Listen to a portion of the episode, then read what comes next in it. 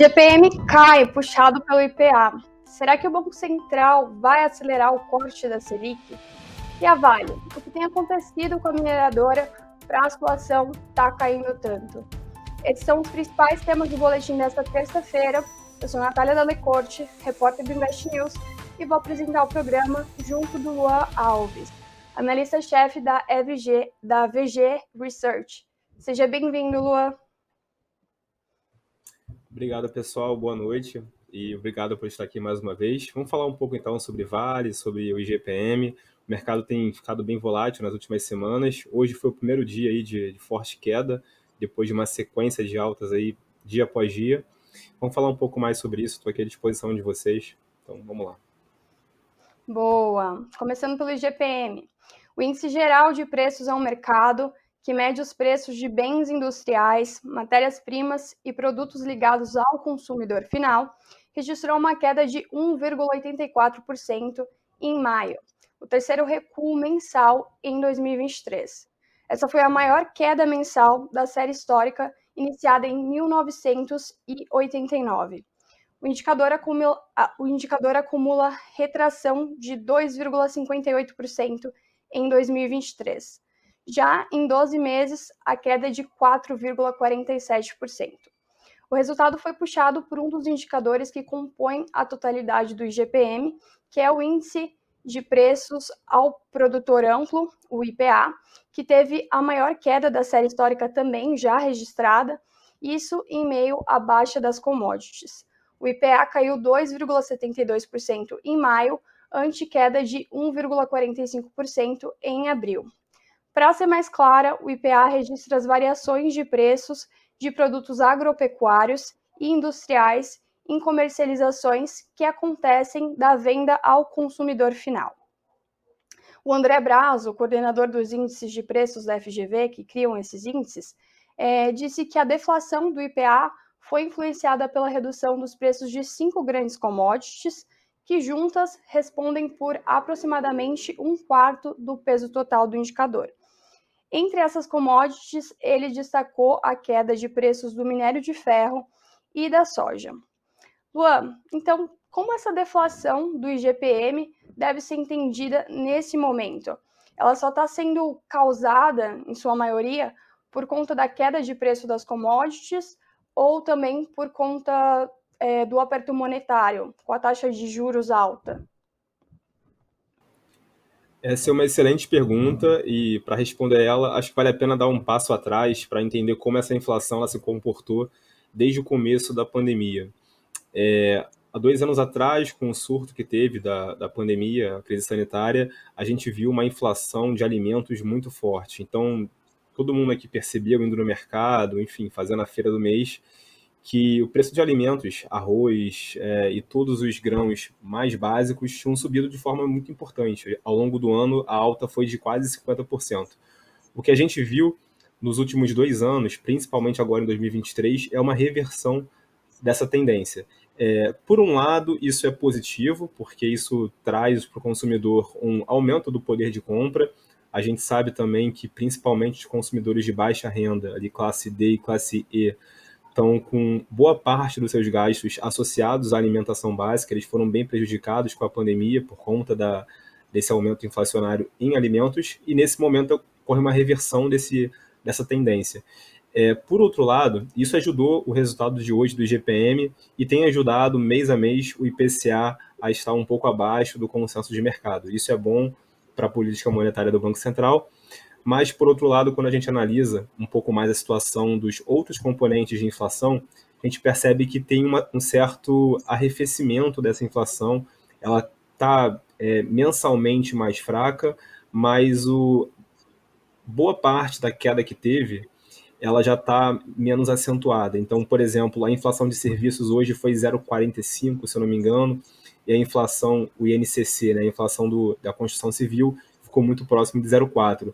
É um número que é um pouco menor do que do mês passado, mas já mostra para o consumidor e, e para a gente que está aqui na Bolsa de Valores que a inflação de serviços e outros componentes da indústria está ali muito próximo de 0,4, 0,5 ao mês. Quando a gente analisa esse resultado, fica entre 4,5 e 5, que é um pouco acima da meta do Banco Central. Então a gente tem uma inflação que ainda é alta é, em outros componentes da economia, principalmente no que tange a parte de serviços. Então a gente viu no começo do ano uma inflação um pouco mais alta na parte de educação, então é, despesas escolares, mensalidades, teve um reajuste no primeiro mês do ano, algo que é sazonal, mas foi um pouco acima do que o mercado esperava. A gente tem outros itens que ainda estão fortes, como por exemplo o preço de vestuário, preço de passagem aérea, é, entre outros itens, é, parte de serviços médicos e hospitalares também. Então, quando a gente olha a inflação, tem várias componentes, então não dá para olhar a inflação só por um lado.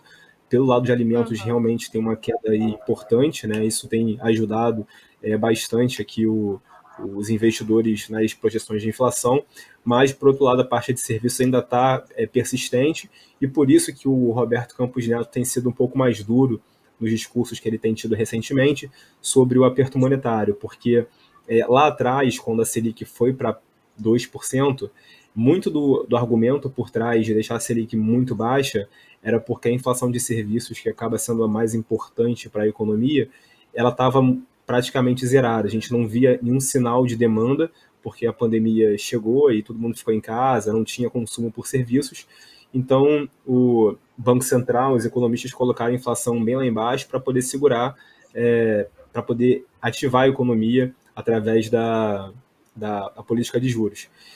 Então, agora a gente está vendo um efeito um pouco reverso, no qual a, os juros estão bem altos para tentar desacelerar essa demanda que vem forte, né, por parte, pela parte de serviços principalmente, e ela tem sido um pouco mais permanente, mas como eu posso, como eu comentei, mês a mês estão, estão vendo dados um pouco melhores, então a inflação de serviços que estava no começo do ano muito perto de 8, 9%, ela já caiu, agora está mais perto de 5% na, nas minhas contas, e aí 5% de inflação de serviços, que é o mais importante para o Banco Central, contrastando com uma Selic de 13,7%, acaba que a cada mês que passa, é, a própria manutenção da taxa básica de juros nesse patamar é um aumento do juro real, porque a inflação está cedendo.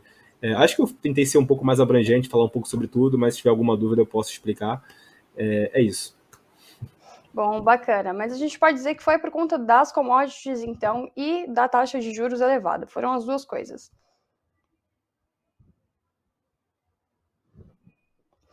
É, continuando aqui, gente, é, a, é, a, gente viu também que a queda do GPM é, ela veio mais concentrada da queda do IPA. Então, se os preços para o produtor caíram, isso deve fazer com que os preços para os consumidores ainda caiam, Luan. Se sim, isso também deve mexer com a taxa Selic?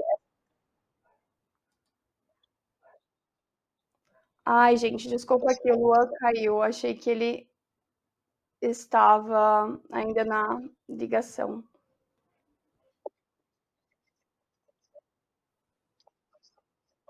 Pessoal, é, quando o Luan retornar, é, a gente volta para as perguntas aqui. Vou partir para o giro de notícias, tá? É, além do GPM, o que movimentou o mercado hoje foi o cenário dos Estados Unidos. Segundo alguns agentes do mercado financeiro, o alívio após um calote é, do governo dos Estados Unidos ter sido evitado deu lugar a temores de que o acordo sobre a dívida vai enfrentar uma, traje uma trajetória complicada no Congresso. Diversos parlamentares republicanos disseram na segunda-feira que vão se opor ao projeto de lei. Também teve fala do Roberto Campos Neto, presidente do Banco Central. Ele disse que os núcleos de inflação estão, em média, arrefecendo, embora mais lentamente do que o esperado. E o Brasil entrou em uma janela temporal na qual esse movimento de queda deve continuar, um pouquinho aí do que o Lua tinha falado para a gente. Além disso, o colegiado da Comissão de Valores é, Mobiliários, a CVM, é, formou maioria para absolver é, Joesley Batista e Emerson Fernandes Loureiro, superintendente é, da tesouraria do banco original na época, da, da acusação de usar informações privilegiadas para realizar operações com derivativos de taxas de juros. É, para vocês saberem mais detalhes sobre essas notícias, vocês podem acessar o site do Invest News depois da live. Por enquanto, vocês ficam aqui que a gente vai terminar. Luan tá de volta.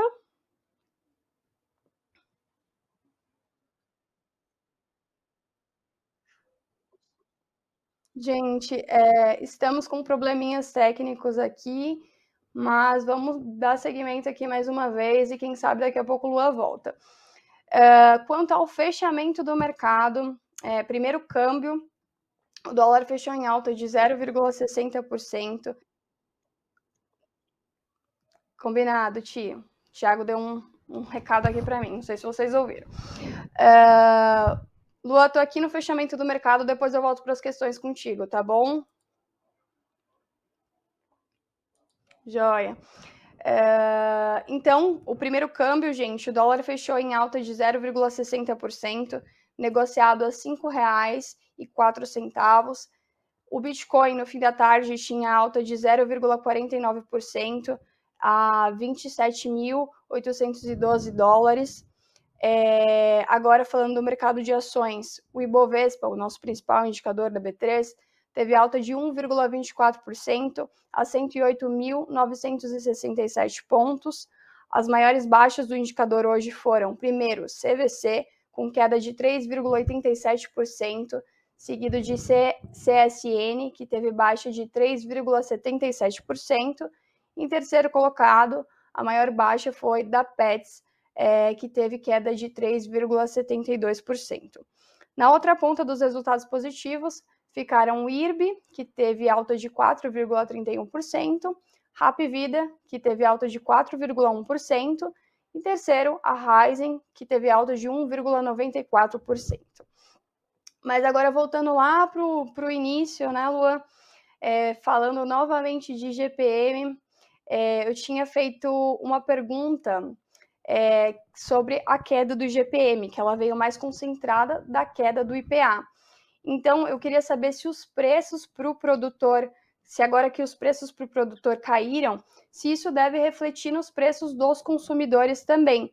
E se isso também depois vai mexer com a Selic, que também era uma dúvida aí de um dos nossos é, telespectadores, o Sigifredo. É, pessoal, queria me desculpar pela queda da, da internet. Eu estou aqui no Rio e está chovendo pra caramba hoje. Eu não sei se foi, foi isso, mas. E eu também não sei até onde eu conseguia comentar e vocês entenderem, porque eu falei um pouco sobre esse tema, mas acredito que não tenha ido toda, todo o som. É, em relação à parte de IPA, é, de fato caiu o preço do produtor e a gente está vendo, a gente vai ver é isso mês após mês, uma, uma transferência para o preço do consumidor também, como houve né, no começo da pandemia, a gente viu algo muito semelhante. Primeiro o preço do produtor subiu, para depois ele fazer o repasse para o consumidor.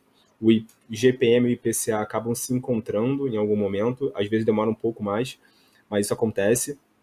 É, ao mesmo tempo, isso tem um ponto negativo, porque o produtor está começando a sofrer agora. Então, tenho escutado muitos de fazendeiros, o pessoal ali no Mato Grosso, Rio Grande do Sul, que assim, o, os preços estão caindo, mas a, in, a inflação para eles na produção ainda é alta, então se cai muito a soja, fica difícil ele ter margem, o cara pode tentar eventualmente tirar um pouco, é, reduzir um pouco a safra, e isso acaba prejudicando o preço mais à frente, né? uma pressão de altista de preço. Enfim, não é algo tão simples assim, mas na minha opinião vai sim acontecer um repasse de preço a gente o consumidor, ele vai conseguir aí se beneficiar desse, dessa queda de, de inflação, principalmente na parte de alimentos. É, quanto disso vai chegar na ponta final é difícil, porque entre o produtor e o consumidor tem toda uma cadeia industrial que quer recompor as margens, quer ter um pouco mais de lucro, então é difícil dizer, mas teoricamente vai ter uma pressão aí por alguma queda de preços é, nos próximos meses. É, olhando para o Banco Central em termos de tomada de decisão é, o mais importante é a inflação de serviços, o IPC, e o INCC e o IPC não tiveram uma queda tão grande assim. Como eu comentei, não sei se o som pegou, mas o IPC e o INCC estão rodando muito próximo de 0,4% a 0,5% ao mês. Isso dá uma inflação entre 4,5% e 5,5% quando a gente olha anualizado, o que ainda é acima da meta do Banco Central. Então, ainda não tem é, todos os argumentos para reduzir juros na próxima reunião. Mas a gente tem muitos indicativos que as variáveis macroeconômicas estão todas apontando na mesma direção. Então a gente já tem muito argumento para defender um corte de juros já em, julho ou agosto, na primeira reunião do, do segundo semestre, acho que é agosto, se não me engano, e acredito que isso vai ganhar força à medida que os dados continuem corroborando nessa mesma direção. Boa, Luan. Acabou de responder a pergunta do Guilherme Krunger. Mas ainda falando de GPM, se a queda continuar persistindo, tem algum investimento que a gente precisa fugir? Então, é, hoje em dia, é, vamos pensar assim, os títulos atrelados ao GPM, eles não estão mais sendo negociados na praça. Então, o Tesouro Direto não negocia nenhum título de GPM, apenas IPCA. É, existem alguns ativos que se beneficiaram bastante da alta do GPM e agora com a queda acabam se prejudicando um pouco. É, a Taesa é uma, uma ação da Bolsa que conseguiu absorver bem a alta do GPM e uma queda do GPM para ela, em termos de recomposição, de reajuste de tarifa, é um pouco ruim. Então a Taesa é uma ação que ela pode ficar um pouco aí, é, ter algum, algum pessimismo, então, enfim, alguns resultados um pouco mais é, pressionados. É algo pontual, assim, o GPM não vai ficar negativo para sempre. A deflação que a gente viu esse mês, ela não vai ser é, perpetuada, né? Então, assim, quando você olha uma empresa, fundamentos de 10, 20 anos, que, que é um resultado de uma inflação ruim em um mês ou dois, três meses. Ruim porque para a empresa tem esse reajuste. É, mas o GPM vai ser baixo aí no, nos próximos meses ainda, e a tendência é que isso reverta a partir do segundo semestre desse ano. E é isso. A Thaís acho que é um bom exemplo. Tá bom, boa. Luan, enquanto você estava fora, eu fiz o giro de notícias aqui, o fechamento do mercado. Contei para o pessoal as atualizações do calote do governo dos Estados Unidos, o Roberto Campos Neto falando de núcleo de inflação, é, e também a novidade aí da CVM é, absorvendo algumas pessoas. É, e um, né, sobre os dados de fechamento do mercado, é, a gente viu que o dólar encerrou em alta hoje de 0,60%, é negociado a 5,04. Então, eu queria saber se com o dólar subindo e se firmando em alta aí, se firmando alguns dias a cinco reais, se esse movimento ele está influenciado pelo acordo da dívida dos Estados Unidos ou tem a ver com alguma outra coisa? Olha, eu acho que tem assim, alguns fatores para considerar. Eu não diria que, que foi só o acordo nos Estados Unidos, mas o, o mercado norte-americano ele está um, um pouco mais averso a risco nessa última semana, então essa incerteza sobre o acordo tem pressionado um pouco as moedas de países emergentes. O Brasil também entrou numa dinâmica um pouquinho pior nesse, nessa semana especificamente. Eu acho que tem algum ruído interno, principalmente com a visita, enfim, dos presidentes da América Latina aqui, podem estar pressionando um pouco o real. É, enfim, ambiente político mesmo que piorou um pouco na margem. O dólar tinha dólar contra o real tinha perdido bastante força ao longo do ano. O real tem sido uma das melhores moedas entre os, entre os países emergentes. Então, junto com o México, o Brasil tem sido é, segundo colocado aí entre as maiores altas. Então, tem um movimento também de recomposição de fluxo. Muitos investidores que vieram aí é, apostando na queda do, do dólar, começam a, a, recomprar a posição nessa região de 4,80, 4,90 que acabou chegando na semana passada. Então acho que tem alguns, alguns fatores assim é, técnicos né, e também ruídos tanto interno quanto externo que podem estar pressionando um pouco o real nessa última semana. Um outro ponto que acabei de lembrar é que esses dados cada vez mais é, fracos de inflação, então a inflação cada vez é, vindo abaixo da meta, o mercado já começa a precificar cortes de juros. Quando a gente olha a curva de juros, ela tem bastante corte já, então para 2024, por exemplo, o mercado já aposta numa Selic abaixo de 10%, e uma Selic mais baixa, é, à medida que, o, que a taxa básica de juros seja cortada, o dólar começa a ganhar um pouco mais de força pelo diferencial que vai ter. Quando a gente olha a curva do Brasil, ela perdeu um pouco de prêmio, de juros, enquanto a dos Estados Unidos ficou praticamente ali estável e isso acaba trazendo um pouco mais de força para o dólar. É um fator um pouco mais teórico, mas pode também ter influenciado. Boa. Obrigada, Luan. Fazendo uma correção aqui, gente. Hoje o Ibovespa fechou em baixa e não em alta. Acabei falando os dados de fechamento, mas disse que era alta e na verdade é queda. Foi queda de 1,24% a 108.967 pontos. Muito obrigada, Antônio, por avisar. Fora isso, agora vamos falar da, de outro assunto importante, outro assunto de destaque aqui do nosso programa, que é a Vale. A gente viu que o maior peso do Ibovespa está acumulando baixa de 11,22% no mês de maio, podendo encerrar o período com a segunda maior queda do indicador, somente atrás da Cielo. No dia, a ação também caiu da mineradora em 2,35%. Lua, essa queda é, da Vale, ela está sendo muito influenciada pelo preço do minério de ferro ou ainda existem outras justificativas? Assim, eu acho que principalmente minério de ferro. Quando a gente olha a Vale hoje, foi um pregão difícil, mas ao longo do mês de maio foi um mês difícil para a Vale, ela caiu aí mais de 7%. Quando a gente olha esse ano de 2023, tem sido um ano desafiador, a ação caiu 28% do começo do ano até então. É, então, assim, o que a gente tem visto é uma falta de interesse do investidor pelas ações da Vale. É, os dados da China estão vindo bem fracos, então um pouco do que se imaginava no final do ano passado é que com a reabertura da China a gente ia ter uma espécie de boom ali de, de commodities de novo, e não foi bem isso que aconteceu. A gente viu que, de fato, eu até reforcei bastante isso com os nossos clientes, a reabertura não é gradual, não é tão automática assim, ela é gradual. A gente viu o Ocidente fazendo essa reabertura durante quase um ano, e tinha várias ondas, é, enfim, ao longo dessa reabertura. É, a produção industrial não conseguiu crescer tão rápido, e aí tinha serviços que não estavam vindo, enfim. E para Vale e para o Brasil, o mais importante dessa reabertura de China é pegar principalmente a demanda industrial, um reaquecimento das indústrias que vão produzir cada vez mais minério a gente vai vender para eles. É, o que a gente está vendo é que a reabertura tem sido mais focada ali na parte de serviços, então mais viagens sendo feitas, mais consumo fora de casa, enfim, e menos a parte industrial, o que para o Brasil é, é ruim, né, essa ótica de minério de ferro.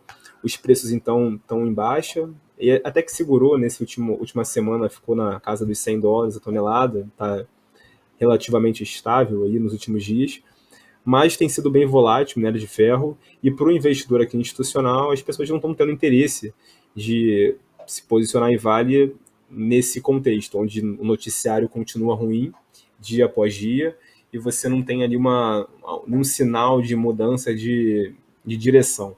Então, o que eu tenho visto em relação à Vale é isso.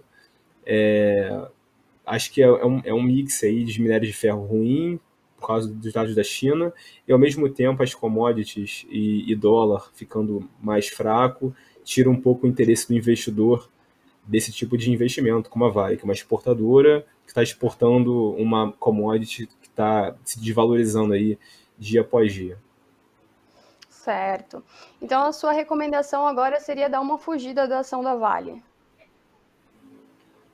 Assim, na verdade, não. A gente tem uma cobertura aqui em Vale, ela está na nossa carteira, a gente incluiu ela basicamente nesse preço, mais ou menos, que está no mercado, mas é uma posição pequena ainda. Então, dentro do nosso nível aqui de convicção no investimento, a gente colocou o pezinho, mas ainda não está é, indo com tudo na Vale, porque tem espaço aí para a ação é, continuar performando mal nas próximas semanas. Mas, na nossa opinião, assim, nesse preço, tá 64 hoje, já vale a pena aí um, é, ter um pouco de investimento na companhia, que já aceita bastante desaforo. Tá certo. Agora falando de Ibovespa, qual que é o futuro do Ibovespa, já que o maior peso do indicador está caindo a cada dia que passa? Então, é, é, sempre difícil olhar o Ibovespa porque eu preciso analisar esses grandes nomes, né? Petro, Vale e bancos. É, mas, assim, a, a, minha impressão sobre o movimento da Bolsa hoje é que a gente teve um, um, mês relativamente bom, onde o Brasil conseguiu descolar um pouco ali do mercado internacional, é, principalmente pela melhora do ambiente político, aprovação do arcabouço fiscal, enfim. Mas, aparentemente, nessa região de 110 mil pontos, a Bolsa perdeu é, fôlego. Você tem uma falta de interesse por parte do investidor de continuar comprando nesse preço. Muita gente colocando um pouco do, do lucro no bolso que teve ao longo desse mês. É, a Vale tem, tem ficado fraca aí nas últimas semanas. Eu acho que a bolsa então vai ficar um pouco é, lateralizada por um tempo ou até caindo. Eu acho que no curto prazo a gente está com uma dinâmica um pouquinho pior para o Ibovespa como índice de ações. É, e fica mais dependente do mercado internacional. A gente vai ficar dependendo da bolsa americana, continuar fazendo novas máximas para carregar a gente junto. Porque olhando o ambiente doméstico, a princípio não tem muito muita notícia nova para sair, enfim, muita novidade que poderia fazer uma alavancar mais o, preço do Ibovespa. Então, na minha opinião, é isso. A bolsa está numa dinâmica agora um pouco pior. Eu acho que o pessoal vai continuar colocando o lucro no bolso nas, na próxima semana, essa semana. A gente tem aí vencimento de opções é, nas próximas duas semanas, enfim. Então, tem bastante é, coisa para travar ali um pouco a bolsa e alguns ativos principalmente. Tá certo, boa. Então por hoje é só, Lua. Super obrigada pela participação. Te vejo numa próxima. Obrigado também por me chamar até aqui e desculpa novamente por ter caído na live, mas aí isso acontece, né? Está no ao vivo aqui. E é isso, pessoal. Um bom final de semana para todos, uma boa semana e bons negócios. Até a próxima. Obrigada, gente.